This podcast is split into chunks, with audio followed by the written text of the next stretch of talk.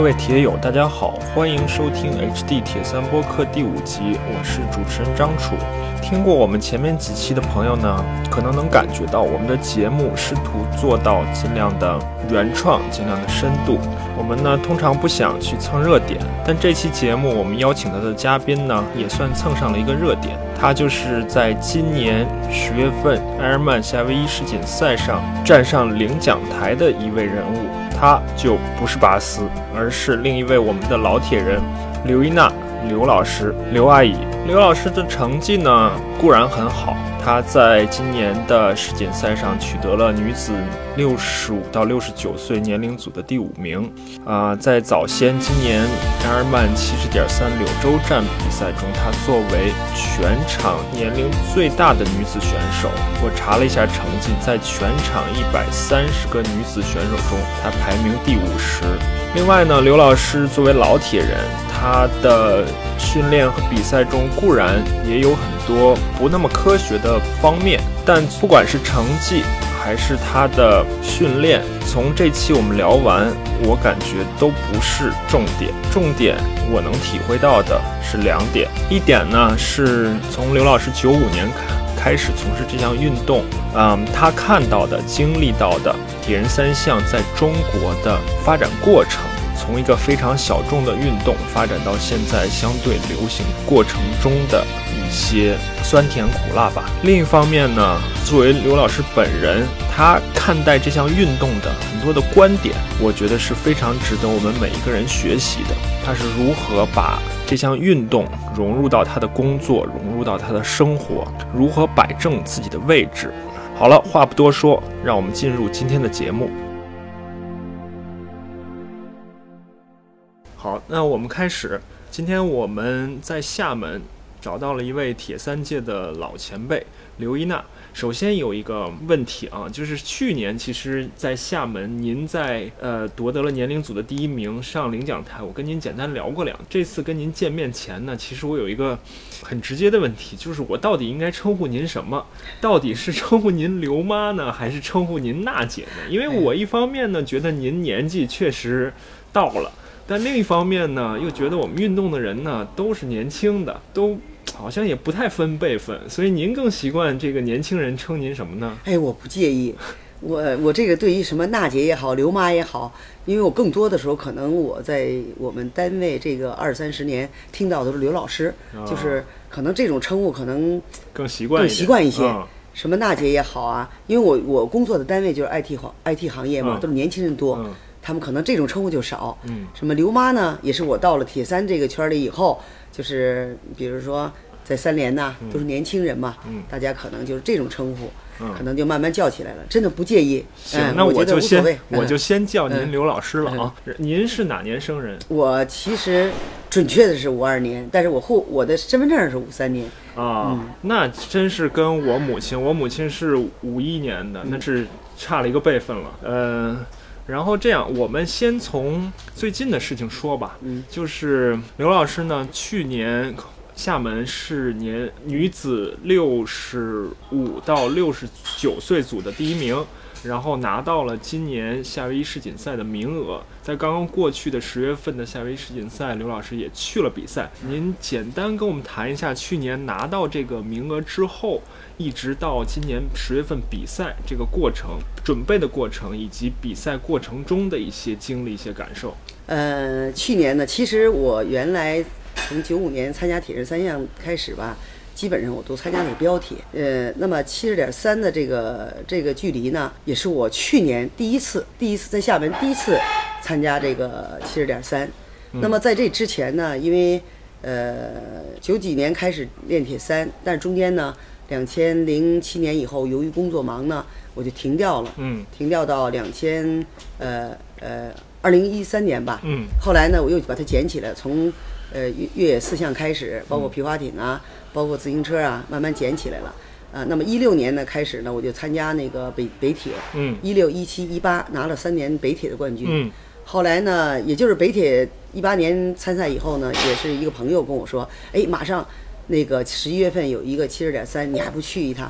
当时我对七十点三这个印象并不是特别的深刻，因为自己没参加过。嗯。后来他们劝我呢，我一想，内心也想也有这个梦想，也是啊，我从来就没有参加过这个七十点三，心里但是也是有点犹豫，因为没有这么长的距离，两个月的时间我行不行？嗯。后来呢，他们说完以后呢，我我一想，毕竟自己心里一个梦，也要试试自己行不行。那最后我就报名了。嗯。九月份，呃，参加完那个北北铁以后，我才报的名。那有没有对七十点三做一些专门性的训练呢？嗯。那么也就是说啊，我就是说，呃，从我报名九月份比完赛以后，就九月二十几号吧，我才报的名。嗯，报完名以后呢，我自己想，那既然参赛了，那我肯定要有准备。嗯，那当时呢，因为以前参加标铁，现在呢参加七十点三呢，那个从自行车上来讲，就是多了一倍，是吧？以前是四十公里，现在九十公里。对。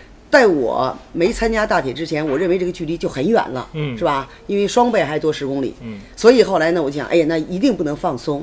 游泳这块来讲，我讲原来都是游一点五公里嘛，那现在多呃也多四百米，这点好接受啊，就从游泳上好接受。然后呢，从自行车上来讲，我说不行，得练自行车。后来呢，我就是去年开始练自行车，也没有登过山，没有说像人家的，就是很多现在练铁三的那些。呃，精英们都去骑什么四海呀，什么蝎子石，我是没有。其实最后呢，我就是在昌平，从昌平开始就是那个骑平路，平路啊，骑平路就是自己看着时间吧，大概就是骑七十多公里，或者是六十多公里，就这种情况。一周呢，我骑个一两次，因为中间呢，虽然现在我这这个年龄吧，但是我还在工作，那我不能够。就是把时间全部都放在这儿。跑步您跑步呢？本身呢，我跑步本身我这么多年就没放弃，就是每天早上我有一个习惯嘛，每天早上肯定十公里。那么后来我一想呢，这七十点三最后跑的是二呃是半程嘛，那后来我就加量。嗯，这些东西来讲，其实现在回过头来想的话，实际上来讲并不是个事儿。但是当时我在报名的时候，觉得它对我来讲是一个。呃，挺长的距离，嗯，所以去年的比赛过程本身是比较顺利的，是吧？呃，怎么说呢？因为毕竟是自己的第一次，嗯，那么从经验上来讲，也也没有，嗯，在哪些地方来讲，就是说可以，就是呃加速，嗯，哪些地方来讲，还是要不要那么加那么早，嗯嗯，这些东西都是我在去年自己慢慢摸索的，嗯，因为包括补给，我以前根本就是说训练。那标铁我根本就不吃胶，不需要是吧？不需要，我从来就没补过。嗯，那么这个过程当中得要补。嗯，但是呢，在补的过程当中，因为去年的天气呢，就是说它一会儿下点雨，一会儿晴天。嗯，那么就在骑车的过程当中，去比如上那个桥的时候，就下雨嘛。嗯，那咱们没有经验的话，因为我练这个七十点三之前，我从来没骑过山。我就几乎没骑过山，所以呢，就是骑都是骑平路。那么去年我在登这桥的过程当中呢，确实还是有点吃力，因为没有没有没有登过，就没有这种经验。那么呢，从头至尾来讲，我还是对自己说，因为毕竟我们年龄大了，安全完赛是我第一要求。去年呃，自行车稍微有一点点吃力，到了跑步呢？嗯，跑步是这样的，我觉得呢，因为这个。呃，骑车的过程当中呢，去年比赛的时候呢，就有一段下雨，尤其下那桥洞的时候，出来以后那雨哗哗的，我眼镜什么都看不见了。但是呢，我觉得还好，因为呃，在赛前我就怕下雨，因为我骑的公路车呢，因为总怕摔嘛，因为年龄大了总怕摔，所以呢。还是很小心翼翼的，因为我比赛的原则是安全完赛，是在安全完赛的呃同时能够提高再去提高，这是我一向的原则。是，所以那次比赛的过程当中呢，其实个人感觉呢，自行车这块来讲呢，相对呢发挥的正常，嗯，没有发挥能够超常一点，就是说没有。嗯，跑步的过程当中呢，我觉得应该还还好吧。嗯，但是自行车下来以后呢，因为自己在这个九十公里的比赛是第一次。呃，在在哪块加速上来讲，可能把握的不是特别好。我一下车，我的腿就开始抽筋了。嗯，就是说我说说来说去的话，就是我平时的训练量没有达到。是，因为平时你看我都没有骑过完整的九十公里，最多骑七八十公七十公里或者六十公里，那么训练的量呢没那么大。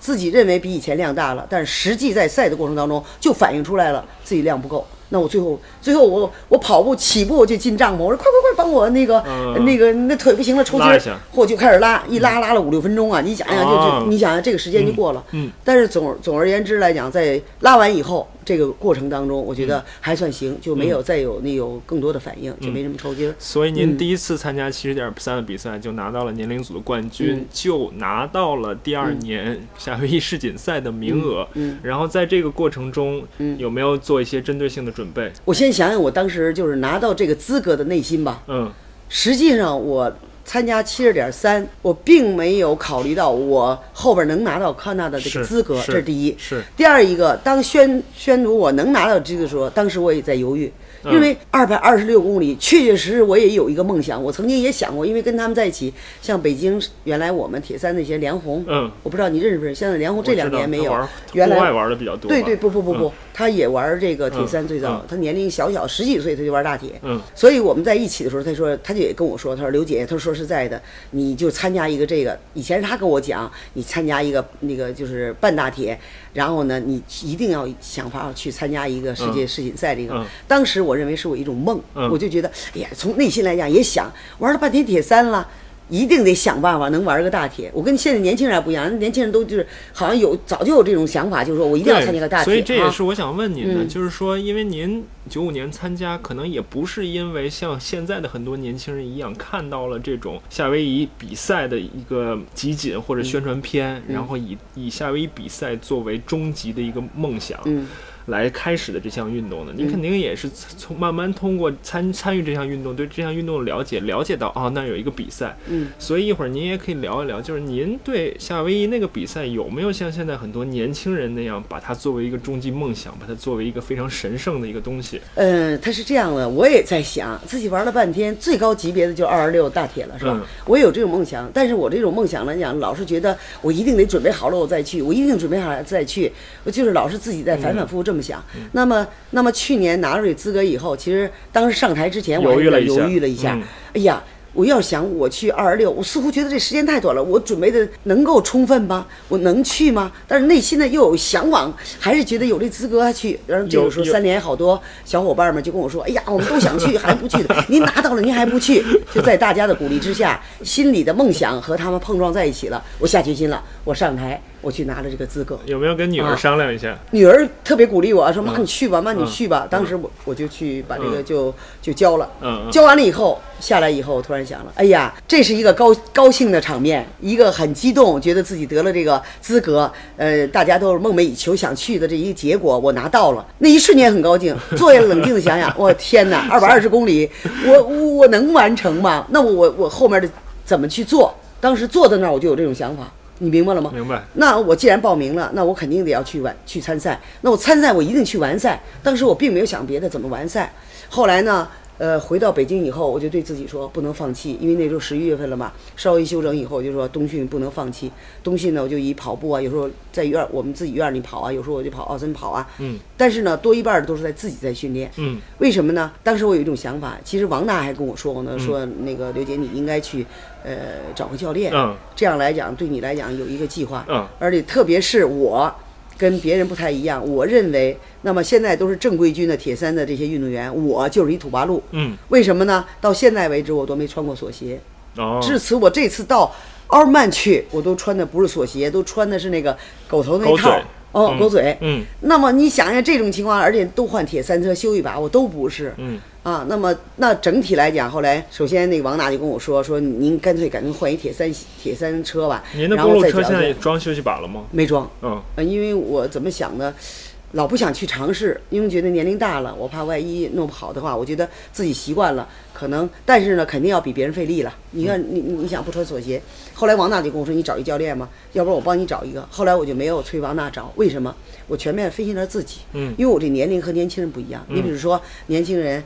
呃，找找游泳教练或者找另外一问题呢，我对我自己说，因为咱们年龄大了，比如说张楚，说实在的，你的训练计划都是给年轻人的，嗯你明白吗？嗯那对于我这么大年龄的人，我相信，呃，对于男同志来讲，可能还有，嗯是吧？但是对于女同志这么大年龄的，我觉得人家都没有做过计划。嗯我自己觉得，那么呃，很多人会想，也有担心。你看特别我们这么大年龄的人，心脏啊或者什么的，如果人家不了解，人给你做了计划，万一出什么，人也不愿意负这个责。我内心这么想，可能人家教练没这么说，但是我要替人别人想。如果咱们张嘴了，人家不愿意带咱们，咱们心里很难受。后来我想，算了，我就根据我自己的实际情况，我给我自己做教练。所以您您觉得自己最了解自己？自己最了解自己。那我自己最了解我什么自己呢？我就说最土的办法，我没有科学的办法，我就是说。每一天或明天早晨，我跟我根据我的身体状态，我起床以后就特想去跑，那我就动。如果我今天早上实在不想动了，那我今天绝对不动。那我就是我就是给我是早上跑步，有时候十五公里，有的时候呢二十一公里，一个礼拜可能跑一个二十一公里。然后呢，我周六骑长都在一百五十公里或一百八十公里以上，嗯，偶尔的骑个二百二十公里。这回骑山了吗？骑山了，四今年是我这一辈子把周北京周边的山都骑过了。这个呢，我也是特别感谢我一个朋友，呃张文丽，在自行车圈里骑得非常好的，也是我们骑行的队队长。就今年，就是他一直带着我骑山，每周六只要就是五月份断了，五月份他们出去玩，我就没跟他们在一起骑。后来几乎每周六我都是走，要不是四海，要不是谢子石，要不然就从那个幺零八那个界台那边走，呃，王平路那边走。再到燕翅那边再回来，然后那次我们还骑到了东花园，那大风大极了，我都从东花园那边走，骑河北去了。对，骑河北去了。所以就是说，每个每一周呢都这样子的。但是这种情况完了以后呢，回来以后放完自车呢，我就在我们院，我们院一千五百米的一大圈嘛，我就跑个三圈到四圈。嗯。然后这样来讲，就缓解一下腿，感觉一下衔接的过程。嗯。这就是我自己给我自己安排的。嗯。然后呢，每一周呢，基本上如果能保证三次游泳，嗯，就隔一天游一次；嗯，如果保证不了，就隔两天，嗯，就游一次泳，嗯，然后一次泳呢，刚开始是游的是两千，然后两千五，嗯，然后有的时候就游三千，嗯，就这个过程。所以您虽然说自己土八路，但刚才提到两点，一方面是聆听自己身体的。信号聆听自己身体的声音。嗯，另一方面呢，您这个整个的训练安排、训练量循序渐进，慢慢的加量。嗯，其实这两点是蛮科学。你比如说，我早上跑十公里，晚上我就有两千五百米；早上我跑十五公里，可能两千米。所以就给我自己我来讲，我就说不能把疲劳积累，因为我我明白这一点，我平时不觉得，我把疲劳积累以后我就缓不过来了，所以我就一直根据自己的情况去训练。但是说心里话，我跟我我我觉得没有一个真的一个教练来专业的训练来指导，确实也也是提高的也不快，那就保持这种耐力。嗯，那到这么练，自己到了比如说八九月份，感觉到自己的体能、身体状况有有进步、有改观吗？有改观在哪儿呢？骑完车以后没有没有感觉累，一百一百六十公里回来以后，该干嘛干什么，就是没有感觉，就是说哎骑完车很累。但是刚开始我训练的时候。我就感觉骑一百六十公里回来以后就感觉很累，甚至到第二天、第三天。呃，对，但是呢，我一百六十公里骑完以后，明天早上照样跑步，对我没有影响，所以自己感觉呢体力还行，就就这种感觉。嗯。那么比赛前呢也出了个小插曲。嗯。我比赛前的时候呢，那个我这公路车，他们认为是顶级公路车了。嗯。那个架子是红的。就是西班牙什么什么赛车手的那个冠军车的那个红的叫什么我也忘了。后来八月份的时候，八月中了，我们就那天不老下雨吗？我回到我们院儿以后，他那个人在扫扫那路，我为他那大扫帚躲，就为了躲他，正好是那个减速带，可是我又不想从减速带颠颠过，我想从旁边溜过去完了哈，速度也不快，我就溜过去，结果正好那个树碗那儿溜过那点儿有泥和青苔，我想这一压就过去了，谁想到滑顺势就滑在那儿了。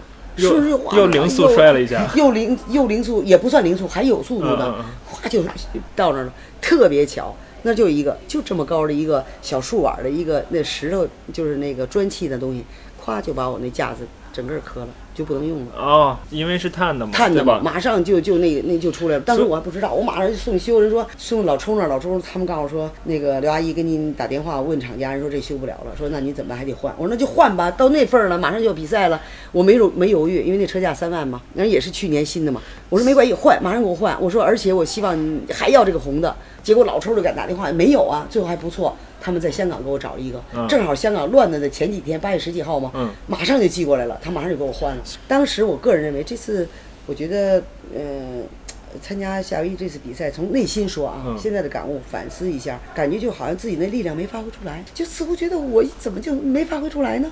因为我平时。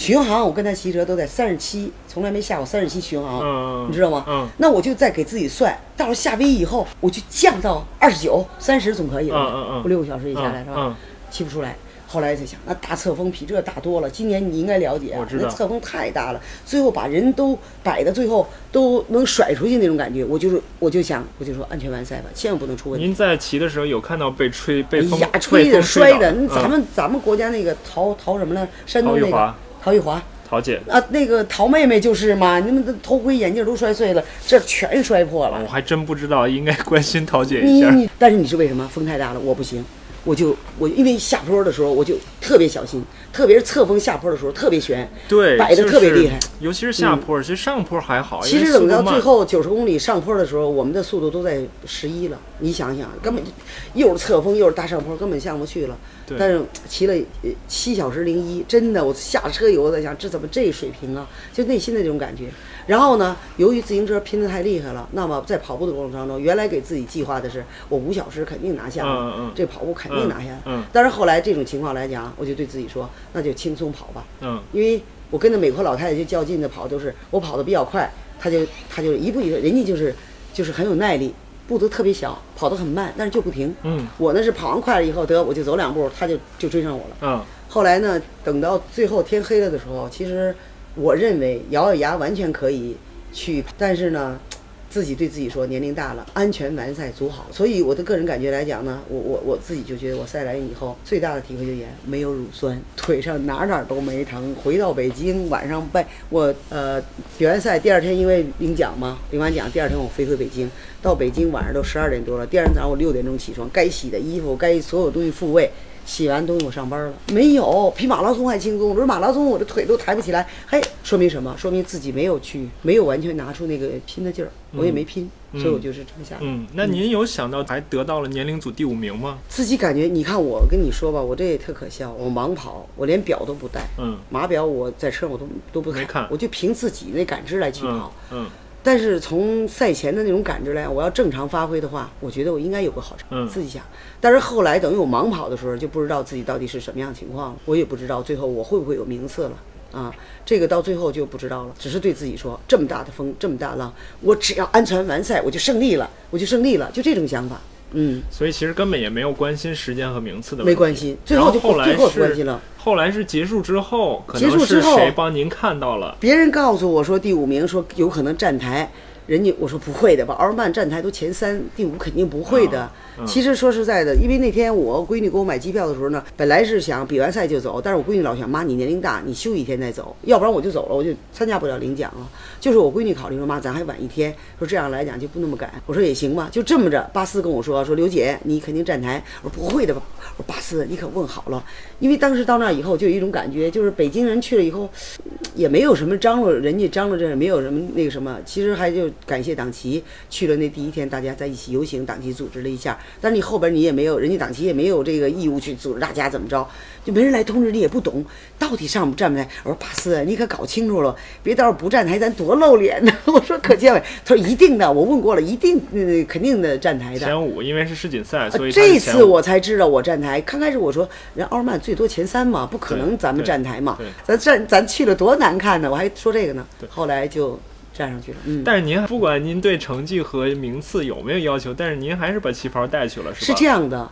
我每次不见得去领奖，但是我觉得晚宴我一定要参加。嗯但是我的晚宴的服装不会是说我要去站台，但是我晚宴绝对不会穿运动装。嗯这个不是说现在，我就从九几年开始，我永远的，大家都很了解的。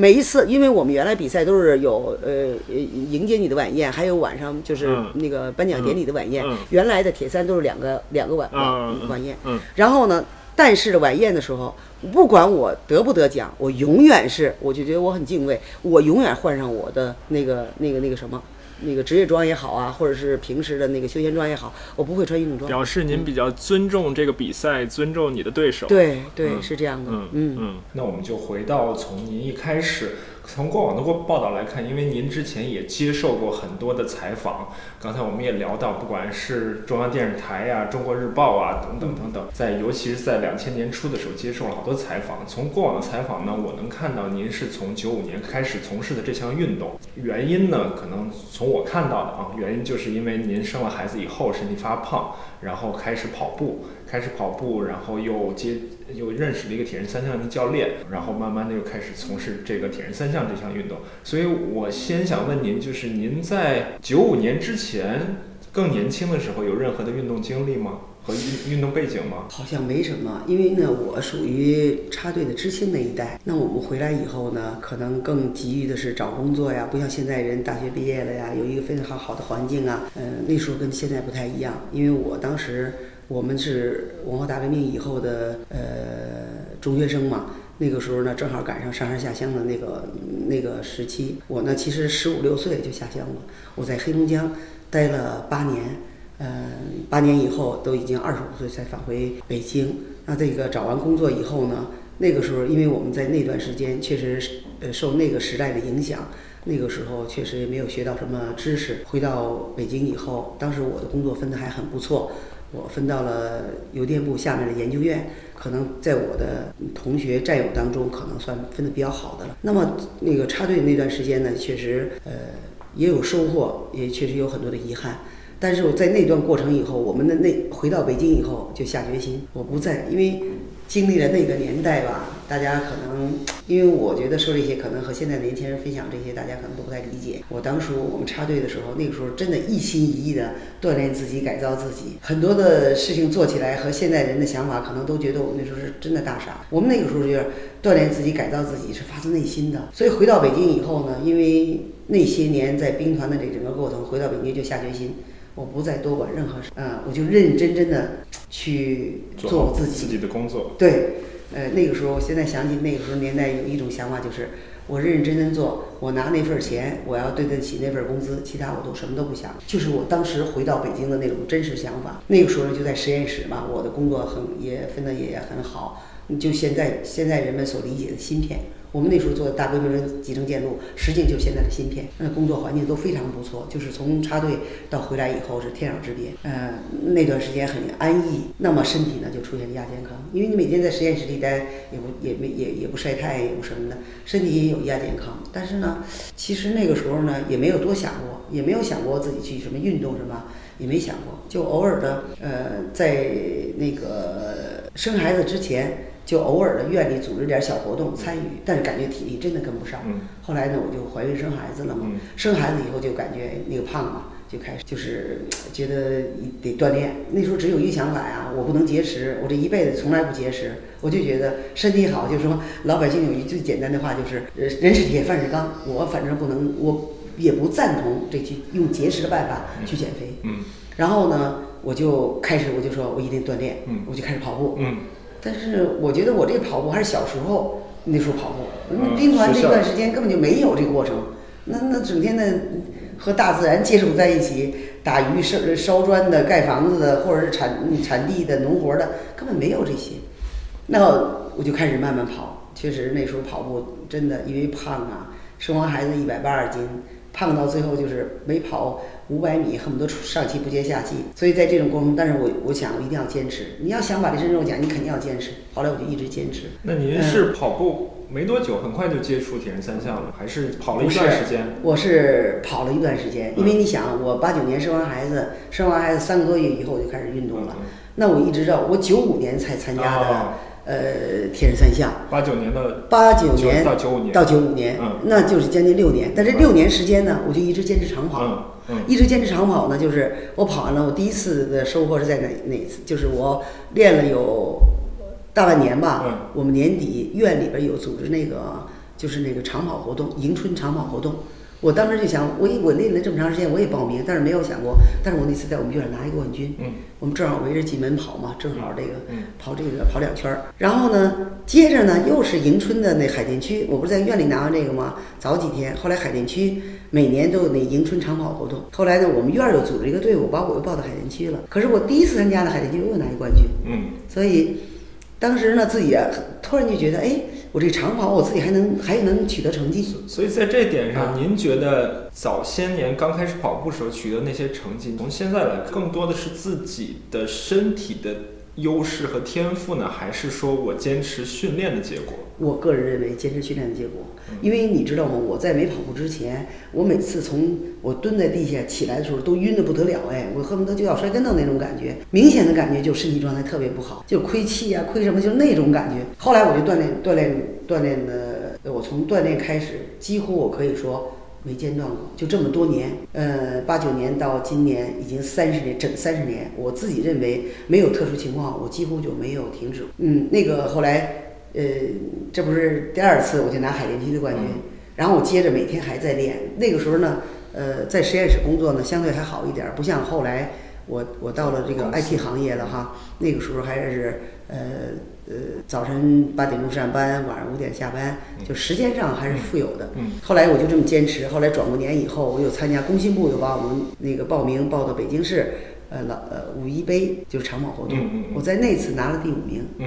那时候的长跑是跑多少距离？呃，在那个陶然亭跑，呃，那个时候是好像是五公里和十公里。嗯嗯嗯，我们拿的我拿的是第五名，那是前八名都有奖嘛。嗯，也当时那也是在北京市能拿奖杯嘛，自己心里很兴奋。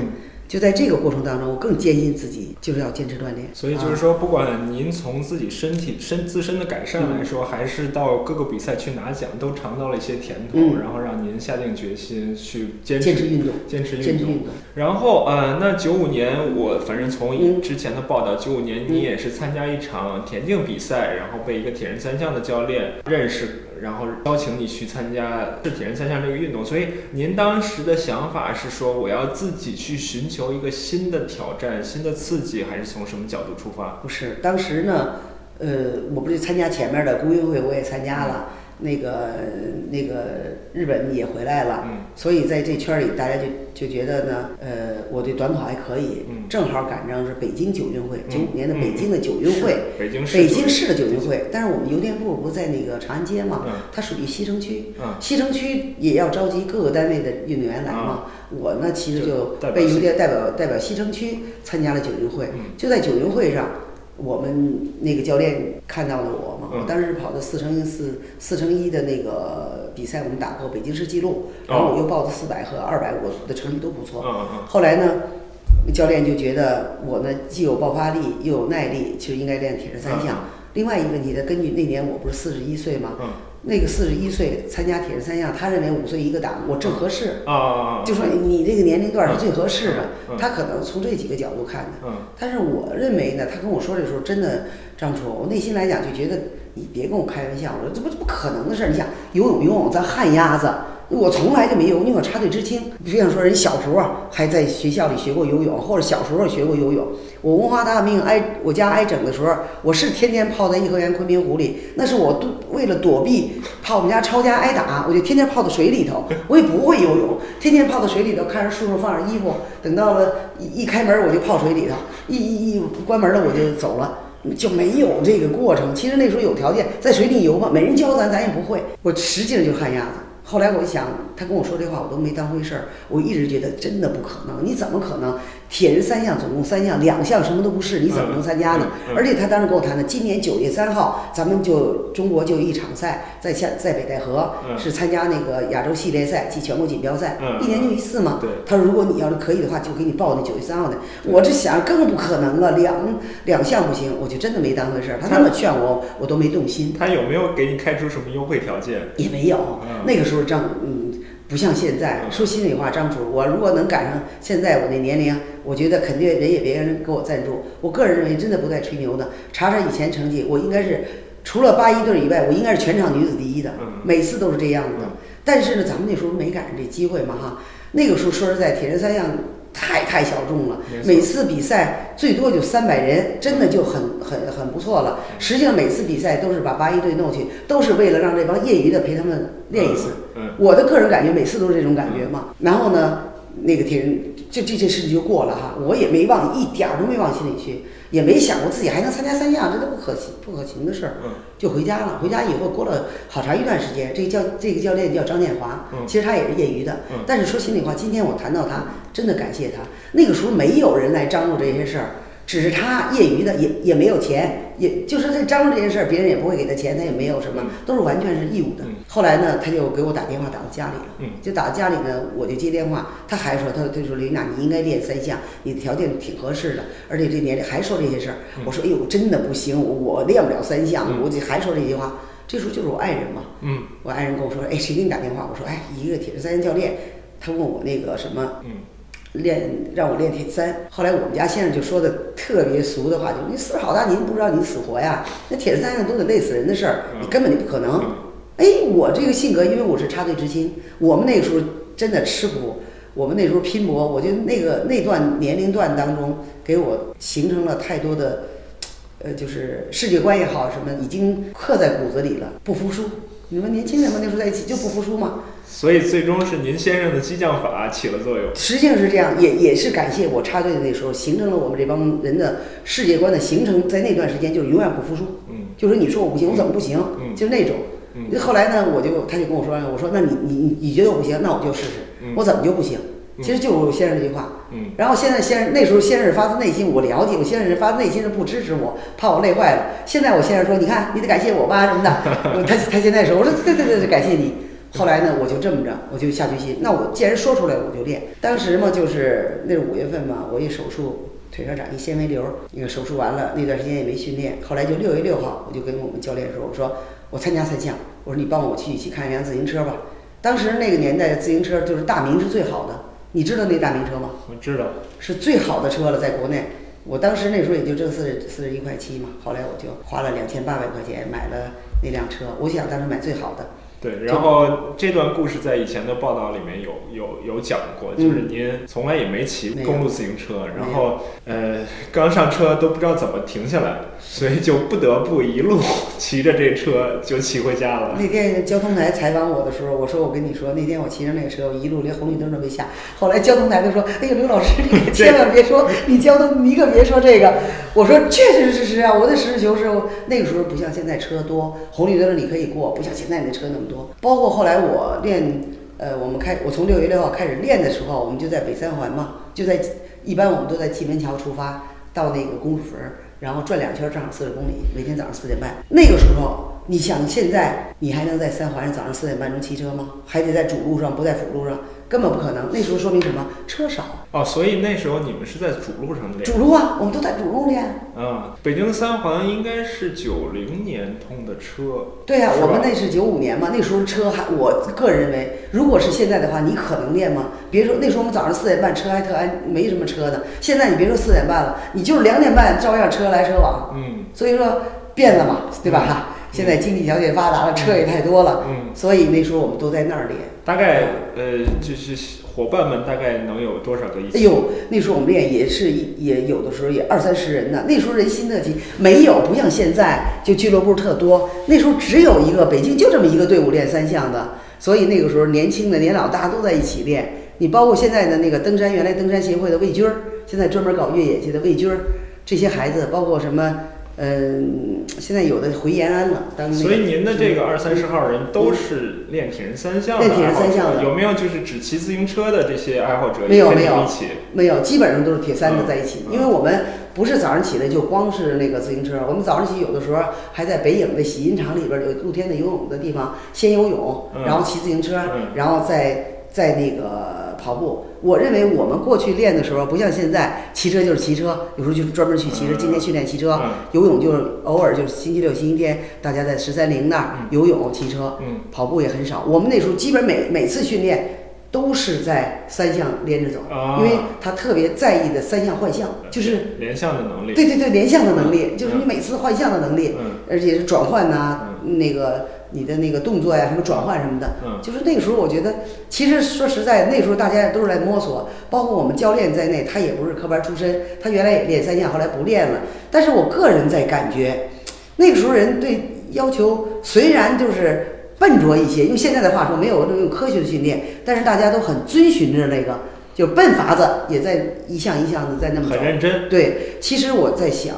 回忆起来呀，像张建华呀，过去成军教练呐，真的直接感谢他们，他们都是默默无名的，而且那个时候不像现在，没有任何的一丁点儿好处。你说他推动这件事情有什么好处吗？没有。真的没有。但是我觉得铁人三项发展到今天，这些人都是应该是有功的。嗯现在没人提起他们，嗯嗯真的嗯。我有的时候大家可能会都把他们都遗忘了。可是我现在想想，我们这帮人要不是他们逼着我们这样去做，我们都不可能练三项。嗯嗯今天呢，我坐着跟张楚跟你在说，我内心在想，这些默默的人真应该谢谢他们，要不然没人推动这件事儿。嗯那个时候我们就是北京就这么一个队伍，然后呢，天津和北京是办的最好的，只要一出场比赛，保证天津、北京、北京的成绩都特好。当时你看，我有几个跟我在一起练的，呃工信部的原来丁明高，什么那个小小小胡啊、木宝啊，就原来都是这些人，我们那时候成绩都非常不错的。那您的这个北京的这二三十个伙伴里面有多少女士？哎呦，当时我练三项的时候，我前面有一个，就是我有一个大姐叫唐之梅，嗯。唐之梅前面还有一个岁数大的，但是呢，我练的时候呢，他们就都退了，嗯。他们可能就就练了一两年，嗯。然后就是我，嗯。我当时女的好像没谁吧，就没什么，后来就是申玲儿、申秀玲儿，现在的申秀玲申妹妹上来了，嗯。呃申妹妹我也要说一句，这么多年她是一直坚持的，嗯。我中间还断掉几年嗯，她几乎就没断，嗯。然后呢，就就坚持过来了。后来你像他们那个什么，反正当时我练的时候就没有几个女，还是男还是男男性为主是吧？对，是男性男性为主，女的几乎没什么人。嗯，然后您刚才说这个，呃，就是通常三三项会放在一起练，然后游泳是放在，因为我看到之前的报道，您说在室外泳池里水还很冷，那是那是什那就是那个那就是那个，因为你想想，你到八九月份的时候，八月份的时候练的时候，嗯。你就是八月底，你在露天的那个死水里头游，你也凉的要命，进去都脑子都木的，就那茶晕乎乎的，嗯。我觉得啊，因为嗯。北京的室外泳池啊，通常嗯。我不知道您那个年代啊，现在北京的室外泳池最早也就是六月份开，嗯。然后八月底对对。基本上就关了。对，所以我觉得多少有这个现在天气变暖的原因。呃，我觉得是，有，您有有有。能能不能感觉到，嗯。就是我们整整个的气天气和气候在慢在逐渐的一是？呢，天气逐渐的变，你比如现在就拿今年说，嗯。每年的十一月，现在因为我家那个我自己我们家的那个房子是我们自己自己开暖气的不是说像供暖的。那每年我跟你说，十月底暖气就得烧起来了，要不然房子特别大就特别冷。今年我这刚刚昨天才把它打开，所以天气已经已经变暖，而且还有一点，我个人认为，铁人三项也好，包括咱们的国家也好，三十年的发展，你应该知道张楚发展太快了。那么铁人三项也是国家，也是我们在这个国家当中的一个小小部分，对吧？那么它发展也很快。那当年的条件是什么呀，张叔？我现在回忆起来，我现在有时候在想，现在的孩子们用的这个设备、用的这些装备呀、包括他们这种大家在一起训练这种热情啊，包括这么多的这么多人来参加三项啊，真的当时都不敢想的。是。嗯，那那我们再说到当年的比赛，因为训练的的，刚才咱们简单聊到了。刚才您因为您之前跟我说，嗯，之前若干年一年就一场比赛，就一场比赛。那么呢，我们这个训练如何围绕着这一年的这这一场比赛来进行？那时候呢，不像现在有骑行台什么，冬天大家冬训还有，我们冬冬天只要一到十一月份以后嗯就不再骑车了，嗯因为天很冷，嗯而且你像现在的大家的那个装备可以买，嗯，冬天的骑行服什么的，冬天的骑行服啊，嗯那时候哪有啊？嗯没有。嗯一是说也可能国外有，我们没有那种条件。我记得我买骑行服的时候，我梁红还有那个丁明高还有木宝，我们当时我们代表大唐嘛。那时候我是工会主席，大唐赞助我们的。我当时记得我们第一套买的那个骑行服，呃，就是刚开始买第一件骑行服都是梁红在国内帮我们买的，因为国内买时候还不好买呢，嗯就是都不进来嘛。嗯第一件骑服一百多块钱的时候，哎，觉得挺好的，有图案什么的，就我们就那一件骑行服骑了很多年，到时候我可以给你看。嗯现在我也保留。嗯然后呢，第二骑行服呢，就是第二件骑行服，就是我们又参加一次越野赛，其中也有自行车嘛，嗯我们也是大唐赞助的。当时呢，我们又买了第二件，嗯好家伙，这第二件的骑行服，我也不知道骑行服会这么掉色呀，蓝色的骑行服也有图案。结果我洗衣服的时候，我就把我的那个浅色的裤子和我那骑行服，我想骑行服不会掉，可我所有浅色衣服一件儿都不能要，嗯就掉色掉到那种，因为质量多次啊！嗯嗯后来呢，就是我们第一次在国外买的，就是也是那年，就是你们就是你看到的《中国日报》的那个整个那个半版给我的那张穿的那红的骑行服，叫什么名字我我说不出来，嗯。挺有名的。嗯。当时合人民币是九百多块钱，嗯我们四买了四套，当时在国内是非常显眼，一套嘛全身呃，裤子也是红色的，上衣也是红色，到今天我们还有。嗯，所以那时候就感觉，哎呀，这服装就特别好。像现在，我的我的天哪！只要你有有有有钱，买什么样的都可以买得到，嗯。是吧？嗯，所以那时候天气也冷，嗯然后你们也没有条件，嗯所以冬天大概会有一几个月的时间就不骑一直到三月三月份以后，嗯大概都到清明前后吧，嗯我们才开始骑行。嗯就是这段过程，就是把就跟猫冬一样，铁三就最后等于就是冬天就不动了，对冬天就大家就大家自己跑跑步，嗯其他也没有。嗯有能不游泳自己还要坚持，因为冬天你不能嗯。冬我记得当时我坚持都在印东游泳馆嘛，我当时在在那儿办的卡嘛，嗯，我是每冬天都在那儿游泳。嗯后来我们院儿里大堂院儿里有了，我就不在那儿坚持了。那时候的比赛通常放在几月份？呃，一般你看啊，也也挺早的。你比有一次我们参加大理的那个就是铁人三项是六月十号，嗯那个是两千零三年，嗯那都洱海的水，我们的水温都十四度，嗯下去以后，哎呦倒吸凉气呀、你知道吗？那时候哪有泳衣啊？我现在想想，哎呀，我觉得那时候人的意志品德 是怎么形成的呢？每个人就生往里跳，就穿那个，而且都不像现在泳衣还有带袖儿的，没有，那就是背心儿。就是就是什么，就是现在的那个游泳衣，是是，就是那种游泳衣。我记得那次我们是洱海水十四度嘛，三分之一的人都被捞上来了，根本就都冻得都不行。而且我们那个从洱海上来以后都爬多少层台阶，在台阶上就叮当摔跟头，腿都不好用了。嗯，所以我觉得那个最早可能差不多也就六月份，然后一般都是集中在六七八这三个月。嗯但是呢，有的时候最晚的九月三号，你比如我第一次参加亚洲系列赛就是北戴河，嗯然后在那儿参加的。嗯你像徐州啊，你像青岛啊，嗯你像呃那个安徽啊，安徽合肥，嗯安安徽那个那个舒城，嗯舒城还办一次嘛，嗯，这些都是在基本上都是八月份，您说的这些比赛几乎都是当年一年一届的这种一年一届就是在不同的地方嘛。啊当年确实，呃，中国铁人三项协会也走过了挺不平凡的路，因为当年不像现在，政府也有钱，你上哪儿去赞助？我记得有一次就是我们在舒城，就是安徽那个，还是凭着铁人三项协会的那个。那个那叫他叫陈什么来了，也是国家运动员下来的，他的家乡在那儿，他回家乡谈的，给了点赞助在那儿。然后呢，我就觉得那个那个每一年就这么一次，我觉得中铁协当时秘书长是梁三水嘛，嗯我觉得从各方面角度来讲，也确实他们也挺不容易的。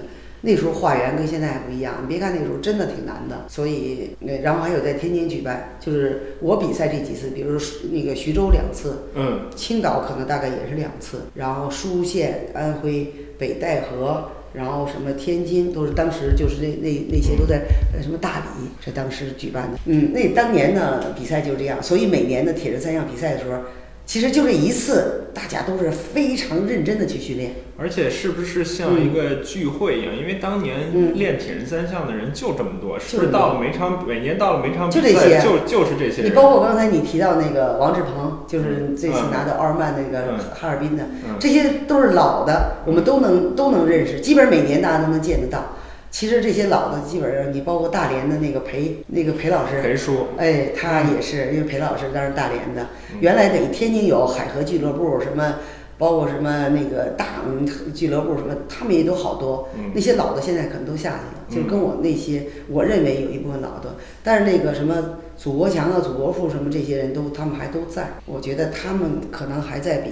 你像现在等于坚持下来，山东有一部分坚持下来，还有南京坚持下来了，嗯这都是当年我们在一起的，包括杨丽华什么那些老朋友，老朋友。嗯但是我这几次，因为我参加最近我就是这两年我就是标铁参加的比较少，对，嗯所以你们还有联系吗？嗯标铁参加的少，呃其实现在通讯也发达，通讯也发达，但是有些人也联系，有些人就联系的特别少了。嗯嗯，嗯所所以那个年龄，你想当时那个邹丽娜，嗯成都的邹丽娜，后来也是也是当时我我练，他也比我小，嗯。这些都是原来老。所以您说的有些人我听过，有些人没听过。还有将来那个洪爱萍，原来也参加过。听过的人可能就是一直坚持到现在，还活跃在赛场上；嗯没听过的可能已他们都不经慢慢的参加了，就退出都不参加了，嗯，嗯都不参加了。嗯，因为什么呢？我觉得其实国内联赛这些年也比较多，但是呢，我也真心的希望这联赛能不能像国际一样，哪怕就说不不是说那个大家为练铁三就是为你那奖金。如果为奖金的话，真的张楚我可以告诉我可以不去，我觉得我没有意义，真的哈。嗯那你说说每次这种比赛那个是他们想合组就现场就合组了，年龄稍微大一点儿你就最好别来了，你也别给我找事儿了。呃，中国人因为年龄的这个感知，大家都特别明显。你都过六十了，或者是你都已经六十五了，似乎就觉得你很大了。但是呢，对于个人来讲，内心还不这么想，觉得我体力还行。但是给别人的感觉，肯定都觉得你那么大年龄了哈，总是有不安全感。那么从我们国内参加的这些铁三来讲呢，大家对年龄大的人呀，可能对男同志可能还接纳，特别是对女同志，我觉得接纳起来就是比较困难。这个呢，我觉得。不是说咱们去怨什么，嗯，这是本来就是一个现象。中国人对对这个年龄的理解，对，就是说一过六十了就老头老太太了，他们就很难去理解六十岁以后其实身体还状态还很好，不完全就是老老态龙钟的老太太。但是呢，我们中国人的认知他就这样。所以你看，国内的标铁比赛一般的都不会有像国际上这种比赛，像奥尔曼的这种比赛，五岁一分，嗯，他不按国际惯例走，六十就一组，不是一六六十都不给你一组。今年我参加那个炫炫铁，在在那个十三陵那，那不四十五岁往上一组吗？啊啊！那我就是跟四十五岁在一起。然后结果您还得了，我得了冠军了，冠军对。但是感知来讲呢，让你内心有点觉得呀，这个这个分法有点不太公平，对？另外一个原因也是因为参与的年就是人人数少，您说。要是真五岁一分，每个组一个人，那他可能比赛组织上也不太好处理。但是我的个人感觉啊，因为咱们作为运动员来讲，可能只站在自己的角度。嗯，我老觉得运体育是一项最公平的事儿，这是第一。第二一个问题来讲，我认为可能是别人，因为别人都说，以因为我我参加过几次地方的嘛，包括易水湖也好，包括承德也好，他们当时。那种做法就担心，就是说你一个人好像给你奖金。其实有的时候来讲，我这种观点不代表大多数，我只代表我自己。嗯，我的观点是有我们的参赛，真的说张楚，我不是为了奖金。如果为了奖金，我真的就不去了。我只是觉得我很热爱这项运动。当我每几个月训练完了以后，我希望我参加一次比赛，对自己有个验证，觉得自己这段训练的过程当中有没有结果。我是想要这个，但是我认为现在这种机会特别难找，因为我参加多少次，哎呀，你你给你们合到五十岁组，或者给你们合到五十五岁组，现在等于是什么呢？我觉得现在等于六十岁组有能稳定一点，就是。这个胡燕妹妹上来了，因为胡燕妹妹这么多，现在是六十一。哎哎，胡燕今年进入六六十岁组了。那么我觉得胡燕妹妹这么多年，可能付出这么多，大家有认可，可能呢还给我们带来点福利，就是说六十岁组可能还会有，对吧？对，我们都叫胡燕大姐，然后刘老师这块只能叫胡燕胡燕妹妹。对 我们俩差六七岁呢。对，胡燕妹妹，我觉得其实我真心的想，如果嗯，还是应该给我们这些年龄大的一个相对公平的。相对一个公平的比赛环境，否则的话，每次都特揪心，每次到了现场都说：“哎呦，可能又给我们并组了吧？可能又给我们并组了吧？”其实我倒是想，哪怕你，也许我这只代表我个人观点啊，我不代表大家。哪怕你不给奖金，我对你对我们应该有一个认可呀，是是是，是不是？我觉得如果推动铁三运动，不光铁三运动不是光光是年轻人的运动，对吗？不光是年轻力壮的小伙子的运动，又要考虑到年纪大的人，又要考虑到女性，又要考虑到青少年，考虑到所有人群，甚至考虑到残疾人，考虑到所有人之后，这项运动才是一个完整的。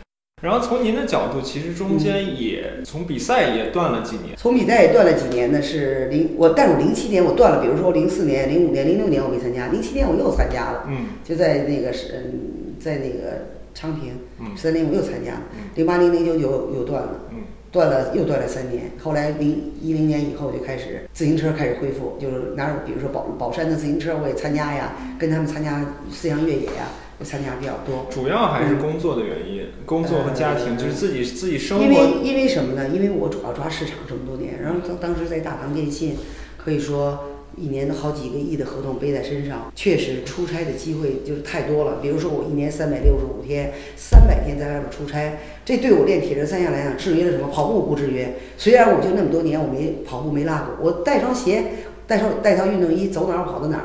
所以我的用户经常说说那时候他们都是跟我说说刘大姐，你每到了每个城市，你都用你的步子来丈量我们城市有多长。就说每一个城市，我可以真的坦诚的说。没有没有留下我的汗水的，我们都没有我的脚印儿了。除了西藏以外，没有没有。到新疆，那冬天我我去新疆出差都三月份呢，冰雪泥泞巴拉的，我照样得跑啊。所以就那几年断了。但是后来一五年又开始参加三项，北铁开始就这几年一直在北铁嘛，嗯然后就开始参加这些地方铁啊或者什么的，我也参加过，像东戴河什么联赛我也参加，嗯啊，也不是不参也参加他们，嗯包括今年的衡水什么的也参加。嗯但是呢，从自己本人的性格上来讲，我不喜欢这种不公平，我不喜欢人家对运动员这种不尊重。我觉得运动员本身自身来讲是很神圣的一，去热爱运动是一个很神圣的一件事儿。所以，不管当年您参不参加比赛，嗯您这个运动本身已经成为生活的一部分了，对对是吧？对，因为什么呢？我受益了，张总说心里话，我为什么呢？经常在想，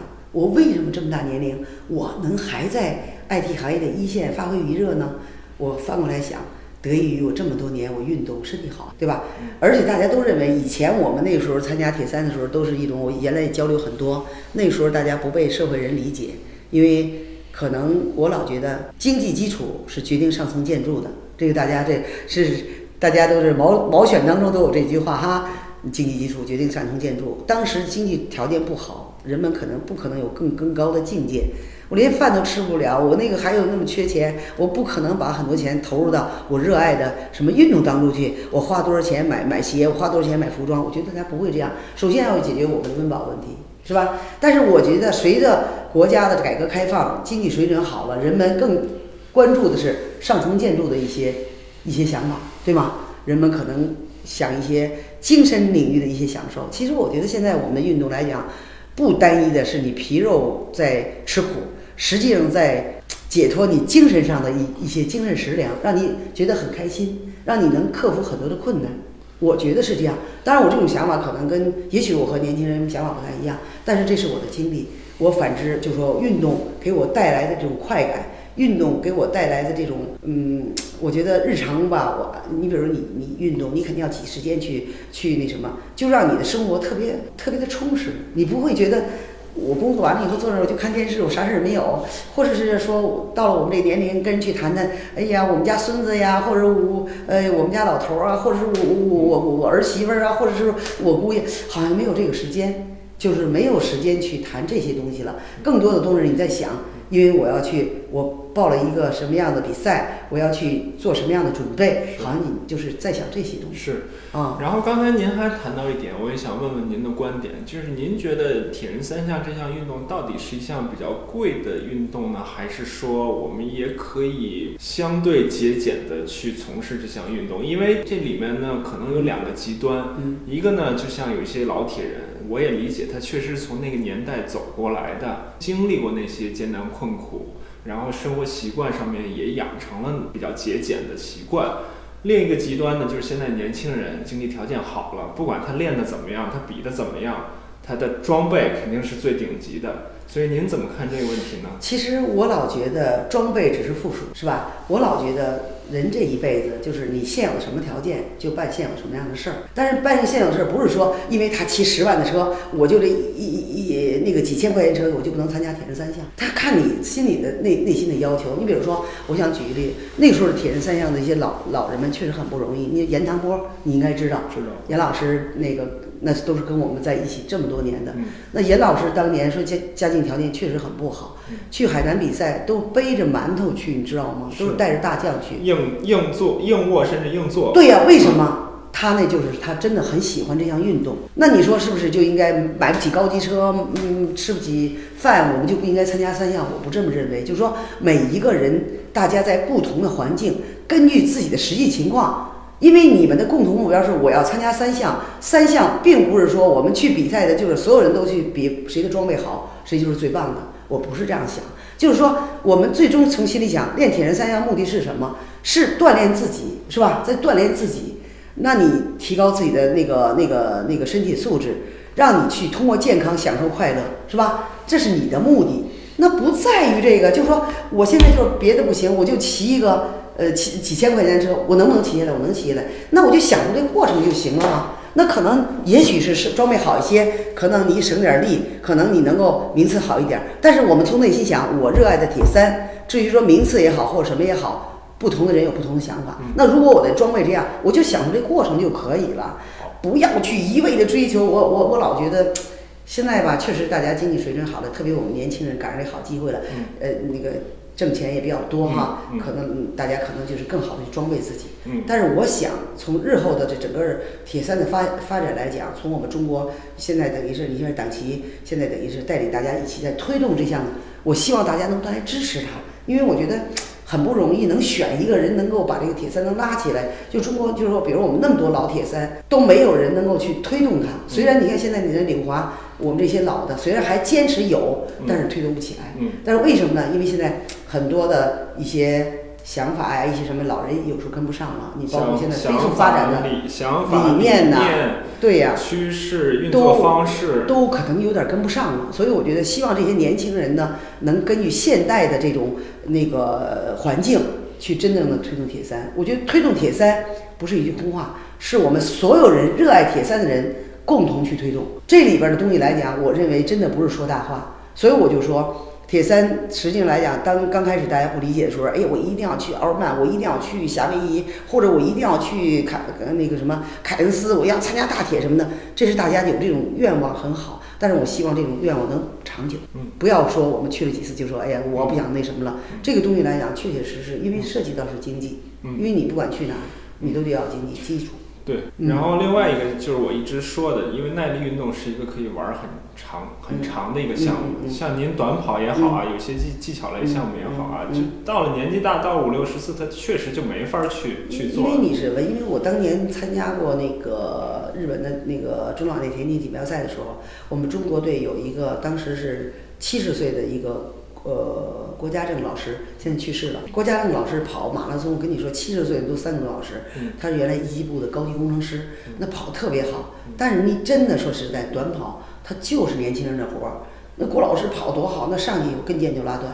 你得承认，我老觉得那个生理的东西来讲，大家都有承认。好嗯，然后下面还有一个话题，当刚才我们多少也聊到了，嗯就是您作为女性参加这项运动，肯肯定有一些特殊之处。嗯这次呢，您也去了夏威夷，每年参加夏威夷世锦赛的女性大概是百分之二十五左右的这么一个比例。这个比例呢，其实比我们国内参加铁人三项项目的女性的比例要高。嗯国内的比赛大概就是百分之十左右，嗯所以大概有百分之十五的这么一个嗯这么一个差距。嗯所以作为女性呢，一方面是从整个的生生理条件来说，他会遇到各种各样的问题；另外一方面呢，就是从社会赋予女性的一些职责来说，也会遇到一些啊困难也好、挑战也好，或者说外人给女性加上的一些角色。所以您从这个角度谈一谈。作为女性参加这项运动的一些体会吧。其实我觉得确实女性和男性真的差异很大，因为从中国非常传统的这种呃那个历史过来吧，就给人感觉女人在家庭是主导嘛哈。那么虽然现在在这妇女半边天了，但是我觉得相对这种传统东西来讲，还一不会没有的。大家还是还是认同的。那么女人现在呢，跟过去不一样，不是又不是全职太太，那肯定也有自己的工作在外面。所以我这么多年给我的体会来讲呢，其实很多人会想，哎呦，家里这么多事儿，孩子还要管，上有老下有小的，可能练铁人三项是一件不能够实现的事儿。其实这么多年给我的感觉来讲呢，我也一直在努力的，因为咱们是。哎，在大众当中呢，一滴水也不算，一根草也不算。但是我这么多年，我也说心里话，我也抗争着，就是你刚才提出这个问题，别人都觉得好像这个赋予的这些东西太多了，压力太大了，和男人不能比。但是我这么多年实践过来了，是可以的。我可以今天可以坦诚的跟大家说，我们女同志参加三项是可以的，只是说在这段过程看你自己怎么做。同样一点，我认为时间从时间角度来讲，女人你看。回家你必须要管家，嗯，孩子小你要管孩子，对吗？嗯那刚才我谈的上有老下有小要孝顺父母，这一定的。工作单位咱不能因为练铁人三项吊儿郎当的，嗯是吧？嗯这都不可以的。嗯还有一点，我们社会人，我们不能因为练三项不交朋友。嗯所以就是凭这五大点，我觉得怎么样处理好了，这对我们每个人来讲，我觉得也不难。第一，从时间角度，一定要把统筹运筹摆放好，把小块的时间怎么用。积累大块时间怎么用，这回要自己去安排。同时，我老觉得这是一个良性循环的过程，就等于是练好身体了，你很多东西来讲就是顺手就办了。你比如家庭，你比如说你身体要不好，刷个碗都磨磨蹭蹭，对吧？但你身体好了以后，我觉得我们练三项的人，你应该看到。我觉得雷厉风行，在我们练三项的这帮嗯女姐们儿也好，女女什么也好，都是挺那什么，他绝对不是一个哎呀磨磨唧唧的人。你觉得练三项的人有那种磨磨唧唧的办一件事磨叽办？我觉得没有，都是女汉子。都是女汉子这种感觉。就跟那个，嗯之前就跟呃瞿颖在说嘛，嗯，真是女汉子。你不光是你要能参加比赛，完成这比赛，那比完了你拖着身体疲劳，你还要把自己的车装在箱子里。对，而且还有一很多时候是要就是，而且回到家以后，男同志，我我原来跟一起的就是那个，我跟英联部的原来小丁，我们俩一起练的时候，他完了事以后，爱人还帮他按摩。嗯用什么回家人的爱人把衣服都给他洗了，然后什么把饭都做好，我不行啊。那我进门以后，第一个我得操起来要收拾家里头，我要洗衣服，我要做饭，不能因为你的热爱把家里的生活全打乱了。那你就与其这样，咱就不练了。那你想想，我们练三项呢，最起码培养了我们这帮女性们雷厉风行，做事不拖沓，是吧？那这时间就挤出来了。咱们同样的一个女人，她不练三项，她可能这件事儿刷完可能一小时，那可能这帮女汉子，我们那十分钟就刷完了，是吧？因为什么呢？因为她身体好，她有精力，这不就一个良性循环的过程吗？那么我们就会能挤出时间来，而且最重要的一点，练练铁三项的人，这帮女同志心都挺大的，最起码开朗，嗯不会计较一些小事儿。嗯，那个，那所以我就觉得家庭应该不会是因为一点小事儿斤斤计较。我觉得这又是一个良性循环。嗯，那大家不生气，干起事儿来都挺快乐的，是吧？那么在工作当中也一样。那你的这个练铁三的这种精神，你的不言败，你的自极强的自律，而且你能在工作当中能激发出你那种那种激情来。我觉得你包括我们在比赛的过程当中出现的一过程，真的那种激情就四射的那种特别开心，把所有的累全都忘掉了，对吗？那么我想你有这种过程，在你工作当中也能体现，是吧？那么还是刚才一句话，你是不是还在循环，还是良性循环？所以我就觉得。我们女同志练三项，可能最初的时候，因为你刚刚开始介入这个圈儿的时候，可能还没有养成一种习惯。等你慢慢的养成这种习惯的话，我认为你那些困难都不是困难，你都会克服。啊，非常这个鼓舞人心。就您想的这些问题，我觉得对我们的听众应该都非常非常有启发。嗯，那我们各方面聊的也比较多了。那您对自己今后 虽然已经六十六六十六七了，我们再谈今后，好像对于很多您同龄人来说，已经是说呢，已经已经不是一个很现实或者一个很具有憧憬的事情了。但是对于您来说，六十六期，我们再谈一下今后，您今后还有什么打算吗？我理解，可能到了您这个岁数，可能像您刚才说的，也也不去追求我拼尽最后一份力。